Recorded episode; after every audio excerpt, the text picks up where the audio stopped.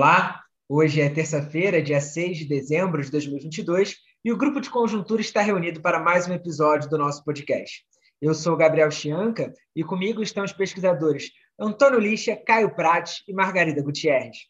O nosso, a nossa conversa de hoje ela é motivada, claro, pelos resultados do PIB divulgados nessa última semana. Ela também aborda os desafios para a desinflação e, e traz alguns cenários para o ano que vem. Eu quero convidar primeiramente o pesquisador Caio Prati. Obrigado, Gabriel. Bem, eu vou fazer algumas considerações sobre o PIB, inclusive na esteira dessa divulgação do PIB do terceiro trimestre pelo IBGE. Depois, é, algumas observações mais qualitativas sobre os cenários para uh, a encruzilhada que a gente está em relação ao, ao desempenho da economia em 2023. Em relação ao que saiu, o desempenho do PIB, é, e ainda mais, não nos esqueçamos que ele veio junto com uma revisão do PIB de 2020 para cá, né, é, que ainda reforçou o fato de que o desempenho já era bom esse ano, né, é, melhorou ainda mais com, com essa revisão. agora a expectativa é de que o crescimento do PIB esse ano fique até ligeiramente acima de 3%, é, o que é, sem dúvida, um resultado bom. É verdade que é uma desaceleração na margem, é, já significativa. Cresceu, na comparação trimestre contra trimestre imediatamente anterior, cresceu, caiu para 0,4 no terceiro, e a, um, a, a, grande maioria dos analistas está com expectativa de um crescimento em torno de zero no quarto trimestre. Se o crescimento for zero, mesmo assim, é, isso é compatível, dá um crescimento do PIB de 3,1 no ano, que é um desempenho sem dúvida, bom. Esse desempenho de esse crescimento de 3,1, se a gente pega o triênio 2020, é, ano da pandemia, até, 2000, até agora, 2022, é, dá um crescimento acumulado de 4,7% do PIB, o que é, é maior do que o crescimento do triênio 2017-2019. Mesmo com um ano perdido, derrubado pela pandemia, onde teve uma recessão pelo novo número do IBGE de uma queda de 3,3% do PIB, ainda assim a gente tem um, um, um triênio crescendo mais que o triênio, triênio anterior. É, esse crescimento de 4,7 dá um crescimento em bases anuais, crescimento médio por ano, é, um pouco acima de 1,5, o que não é muito distante do que os economistas têm na cabeça como crescimento potencial do país. Quer dizer, a maioria das projeções, das estimativas né, de eh, crescimento potencial está em torno de 2, alguns acham que é mais para 1,5 mesmo, é, poucos acham que é mais do que 2, mas eu quero dizer com isso que o crescimento de é, um, um, pouco acima de 1,5 no último triênio é, é um crescimento próximo do, do, do crescimento do potencial do país. Mas a preocupação maior com essa questão da baixa ociosidade, de como é que isso se liga no ao combate à inflação, porque é isso se trata quando a gente discute o grau de ociosidade da economia, a preocupação maior está do lado do mercado de trabalho. A gente teve uma queda da taxa de desemprego para 8,3, que é um nível que só tinha lá até o início do segundo governo Dilma, é uma taxa de desemprego baixa. É, e, e, e esse crescimento, e, e, mais do que isso, essa taxa de desemprego baixa está sendo acompanhada já há alguns meses por aumentos na margem, mesmo contra a mês anterior, é, do rendimento médio habitual do trabalho. Ou seja, ele está sendo compatível com isso, o crescimento real, acima da inflação, mês a mês. É, Para vocês terem uma ideia, no, o dado do último trimestre, que foi divulgado pelo IBGE agora, recentemente, que é o trimestre encerrado em outubro, mostra que, em termos nominais, o rendimento médio habitual do trabalho cresceu 12,5% em relação a, a, a igual trimestre do ano passado e, e, um crescimento, isso é, o BGE também divulgou que isso, nas contas que eles fazem lá, dá um crescimento de 4,8 em termos reais da, do rendimento médio do trabalho, o rendimento habitual. Quer dizer, a, a economia está, é, ao mesmo tempo que está há um, uma busca de desinflação da economia, os salários estão subindo, isso a gente tem que levar em conta. O mercado de trabalho muito apertado, o nível de desemprego baixo. Então, é, é, óbvio que, do ponto de vista específico da inflação, esse resultado é um resultado é, que gera acende o sinal amarelo, quer dizer, um, um, resultado que complica o combate à inflação, principalmente na inflação de serviços, que é a, tende a ser a mais resistente à queda. Para a gente ter uma ideia da que não é nada trivial a desinflação de agora até o nível que se espera para que feche o ano que vem, a gente tem que pensar o seguinte: esse ano a gente teve uma, acabou tendo uma surpresa positiva de uma queda rápida da inflação. Ela estava girando ali no segundo trimestre em torno de 12% em 12 meses, e agora vai fechar o ano em torno de 6%. Mas com uma enorme ajuda de uma deflação de preços administrados é, é, que caíram, pegando a última projeção da, dos analistas consultados no relatório Focus do Banco Central, é uma inflação, uma, uma deflação dos preços administrados de 3,6 ou seja, uma ajuda muito forte de, dos administrados por conta das desonerações tributárias, da redução de preços de combustível pela Petrobras, etc., etc., é uma, uma, uma, uma contribuição muito relevante para esses 6%. Se a gente pegar só os preços livres, os demais preços que não são administrados, a inflação eh, deve fechar o ano em torno de 9,5%, mas nada baixa. Qual é a grande dificuldade? No ano que vem a gente não terá, nada indica que a gente terá essa ajuda dos administrados. O próprio relatório Focus projeta uma inflação nos administrados de 6% no ano que vem, em vez da deflação desse ano. Então, isso significa que a desinflação ano que vem vai, ser, vai ter que ser uma forte desinflação dos preços livres. Então, a, toda a questão é isso: é, é, que, é, que juros vão ser requeridos para a inflação cair, até onde será essa queda? Essa é uma grande questão que define muito, do, são variáveis importantes para a gente pensar o cenário do ano que vem. É, quando a gente pensa é, em 2023, a primeira coisa que a gente tem que ter presente é o seguinte: é, há uma, uma desaceleração substancial para 2023 que eu chamaria de já contratada, que independe da política econômica do governo Lula. É, e há uma, um risco nada trivial, que cresceu muito nas últimas semanas, de um mau encaminhamento da questão fiscal agravar muito o quadro macroeconômico. Isso é um outro risco. É, mas uh, vamos separar as duas coisas, a desaceleração contratada e esse risco fiscal que introduz um complicador grande adicional. Uh, em relação à des contratada, a variável principal para isso é exatamente a taxa de juros. A taxa de juros é, é, é muito alta e, em termos reais, cada vez mais alta, dado que os juros se mantêm muito altos e a inflação recuou substancialmente. Então, você tem juros brutalmente elevados reais. É, então, a questão toda é a seguinte: nesse ano, é, os juros já foram muito altos, mas no balanço entre o, o impacto, os juros altos como um fator principal contracionista da atividade econômica, os fatores expansionistas, a reabertura da economia, os mega estímulos fiscais, o mercado de trabalho muito forte, é, alta de preços de commodities aumentando a, a, bastante a renda do agronegócio, espalhando pela economia por diferentes canais. Todos esses fatores expansionistas preponderaram sobre o efeito contracionista da, do, dos juros eh, elevados. Só que esse balanço vem mudando. É, o balanço entre esses fatores contracionistas e expansionistas vem mudando, com peso crescente na margem para o efeito contracionista dos juros altos. É, não é à toa que o crescimento na margem do PIB está desacelerando e deve chegar a, a, zero no quarto trimestre, na comparação com o terceiro.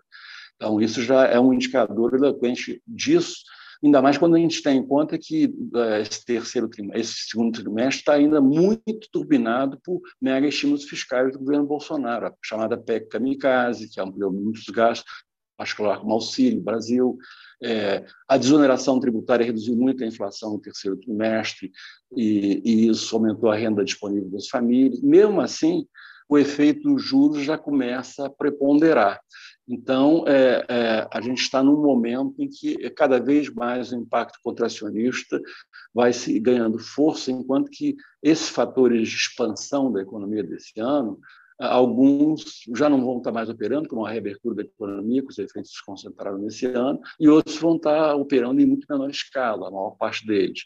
Então, é, preços commodities, por exemplo, espera estabilidade ou queda, não mais alta como esteve esse ano, e assim por diante. Vários fatores que ajudaram a economia a crescer e, so, e, e sobrepuseram ao efeito contracionista dos juros. Agora a gente está no momento de inversão da, do impacto dessas variáveis no crescimento.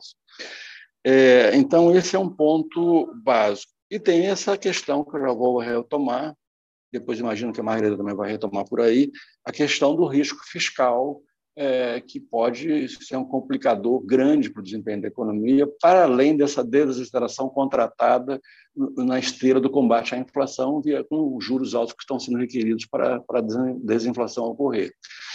É, de forma esquemática, entrando na minha última coisa que eu quero comentar, de forma esquemática, eu diria que a gente teria, é, a gente pode pensar olhando para frente, só para organizar as ideias, dois cenários polares. Talvez o mais provável seja que a gente caminhe para um cenário mais intermediário, mas ajuda, eu acho, a gente a organizar as ideias, pensar que existem dois cenários polares. E a premissa de da gente ir para um outro, para um ou para o outro, depende totalmente do encaminhamento bem ou mal sucedido da questão fiscal, ou seja, se ela vai ser encaminhada de forma a gerar confiança nos agentes econômicos na sustentabilidade da dívida ou não. Essa é a questão central que vai definir esses dois cenários polares. Vamos pensar, vamos pensar o que seria o cenário benigno. É, premissa, bom encaminhamento da questão fiscal, nesse sentido que eu falei, ajudando a desinflação. A desinflação, em qualquer hipótese, por isso que falei da desaceleração da economia já contratada, em qualquer hipótese, a desinflação vai exigir desaceleração do crescimento, algum aumento da taxa de desemprego, isso é totalmente inevitável. Mas é, é essa, esse custo em termos de produção, crescimento menor e aumento, algum aumento do desemprego, é, ele pode ser suavizado se a questão fiscal for bem encaminhada porque aí você poderia ter uma ajuda para a desinflação de queda do dólar, de expectativas inflacionárias mais favoráveis, de redução dos juros, não só da Selic, mas das taxas de juros de mercado, é, então, tudo gerando um ambiente onde a desinflação é menos dolorosa e, e gerando um ambiente econômico, macroeconômico mais favorável à reaceleração do crescimento mais à frente, quando a inflação permitir. É, esse é um cenário uh, dos cenários polares que eu falei, é o benigno, onde a desinflação conta com a ajuda fiscal. Outra é o cenário onde o fiscal joga contra a desinflação. Ele pode jogar contra por dois caminhos, basicamente. É, primeiro, se a expansão fiscal via PEC e tudo mais for excessiva e ela atuar como um, uh, na atuação na direção contrária da política monetária, algo que já ocorreu esse ano. Só que a desinflação, como eu falei, você não contou muito com os preços administrados. Mas a, a expansão fiscal pode ser um complicador pode de, da desinflação. É, e isso significa manter juros altos por muito mais tempo. É, então, isso é um, é, um, é, um, é um caminho. O outro caminho, caminho óbvio, é a, a PEC, mais as discussões ao longo do ano que vem sobre o arcabouço fiscal, é, serem provocarem muita desconfiança sobre a sustentabilidade da dívida, o que significa uma combinação de, de aumento do dólar, aumento das expectativas inflacionárias, aumento dos juros, o que é um cenário que tende a ser muito ruim para a economia, já imediatamente do ponto de vista de inflação e juros. É, uma, certamente muito ruim para a economia é, em 2024. Em 2023, esse cenário é, ele vai, vai, vai, vai ser a resultante de uma força expansionista fiscal com uma forte contração do lado é, das condições financeiras, das taxas de juros, etc.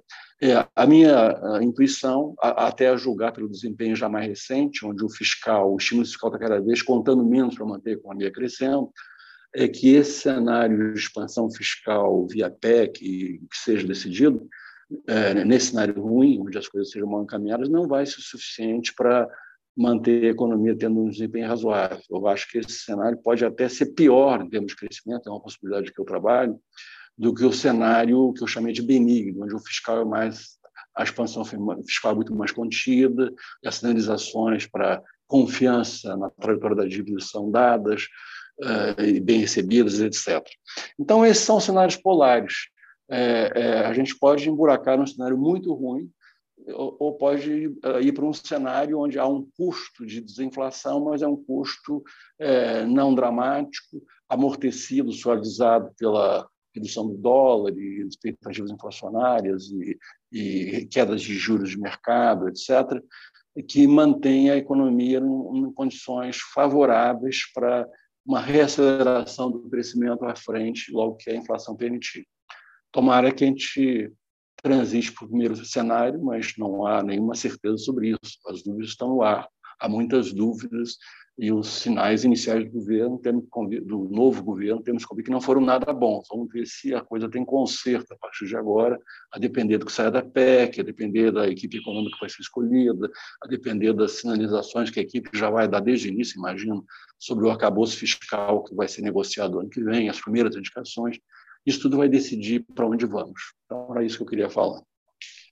É, eu queria chamar a atenção aí para tudo isso que o Caio colocou, essas incertezas todas, né? Na verdade, o ano que vem é um ano permeado por tudo isso, porque a, definição das novas regras fiscais, que eu acho que é a questão mais relevante que a gente tem pela frente, ela não vai se dar no primeiro semestre. Né? Na verdade, ela vai se dar ao longo do ano e sempre com muitas é, polêmicas, com muitas, porque toda tudo que diz respeito ao fiscal sempre gera muitas polêmicas. Né? O ideal seria acomodar o aumento desses gastos que estão sendo previstos aí com revisão de gasto obrigatório. É claro que isso seria o ideal, do ponto de vista da política fiscal. Então, eu acho que mais importante do que qualquer coisa serão as definições ou a definição do novo arcabouço institucional que vai ditar aí a condução da política fiscal para os próximos anos e menos o valor embora o valor em si do aumento do gasto para o ano que vem ele é muito importante, porque ele tem impacto, como o Caio colocou, sobre o processo inflacionário de, sobre o processo também, é uma variável decisiva para a determinação das condições financeiras macroeconômicas. Mas eu acho que a grande indagação ainda, a gente não vai ter a resposta tão cedo, que é exatamente no que diz respeito ao arcabouço fiscal, e aí eu vou colocar uma posição que é absolutamente minha.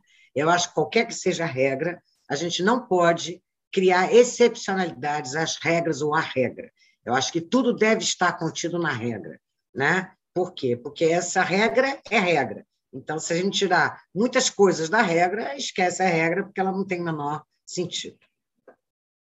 Lixa, deixa com você. Eu gostaria de cumprimentar, então, a Margarida, concordo com ela sobre que a gente tem dois temas na questão fiscal, um de curtíssimo prazo, que está que o Caio destacou, que está na, na, na da transição, e as negociações que estão sendo feitas em relação ao orçamento do ano que vem.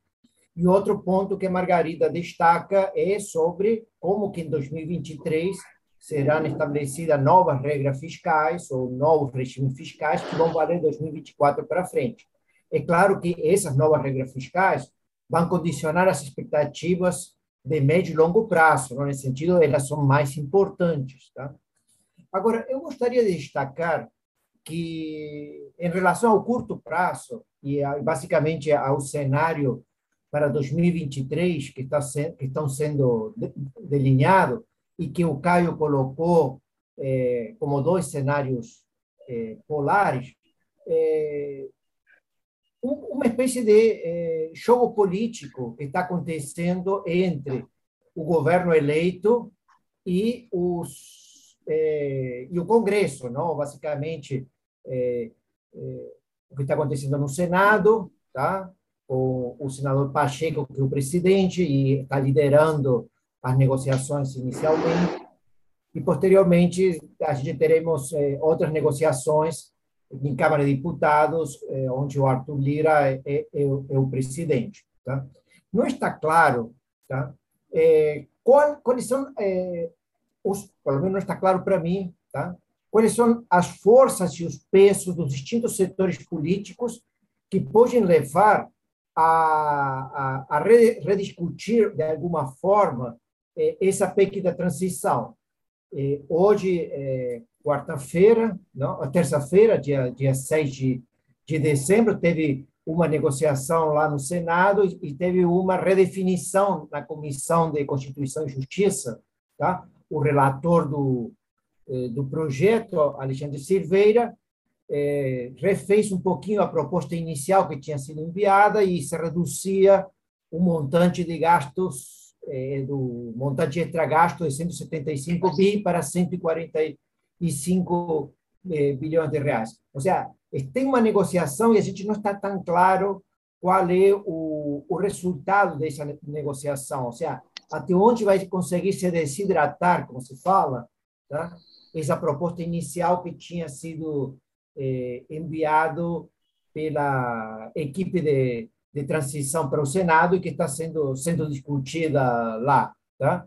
Eh, alguns dias a gente tem uma visão um pouco mais otimista, outros dias uma visão mais pessimista, mas eh, a gente já falou isso a semana passada que mais importante que o, o número que possa surgir de gastos extrateto é o fato de você ter rubricas fora do teto dá um grau de discricionalidade que cria incertezas para economia para o próximo para o próximo ano. Tá? Então, quando o, o Caio destaca eh, a questão fiscal como escolhendo, não selecionando um dos dois eh, cenários polares que, que, que, ele colocou, tá? De fato, o Caio está pensando uma versão híbrida entre esses dois, tá?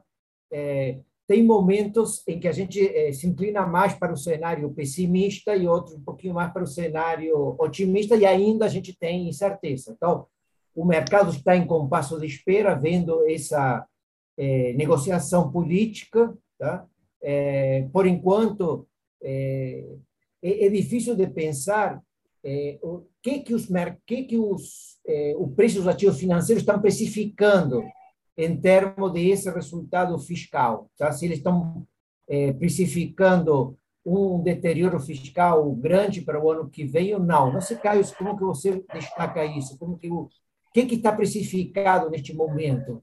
Ou seja, é, um pouco porque isso também condiciona o, o, o cenário do ano que vem, não? sobre se os condicionantes financeiros vão melhorar ou piorar dependendo do que seja a negociação política que está acontecendo no Congresso?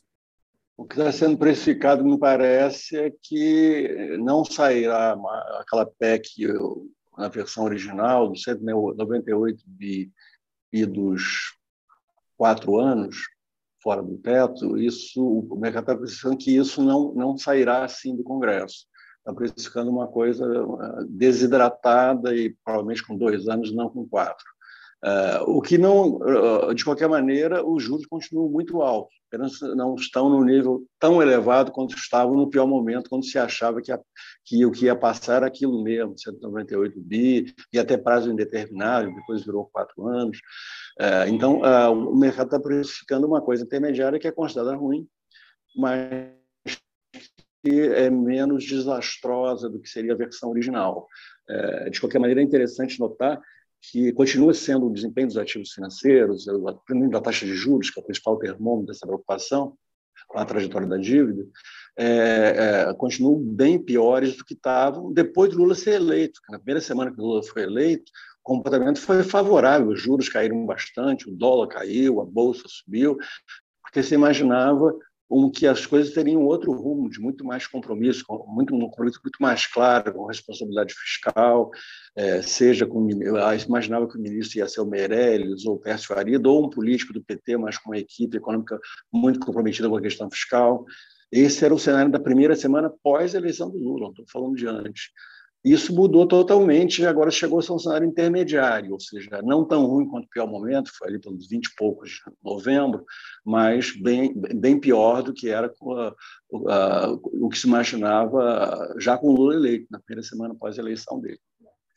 Bem, então, dessa forma, nós podemos encerrar por aqui mais esse episódio do Grupo de Conjuntura. Nos vemos novamente na semana que vem. Até lá!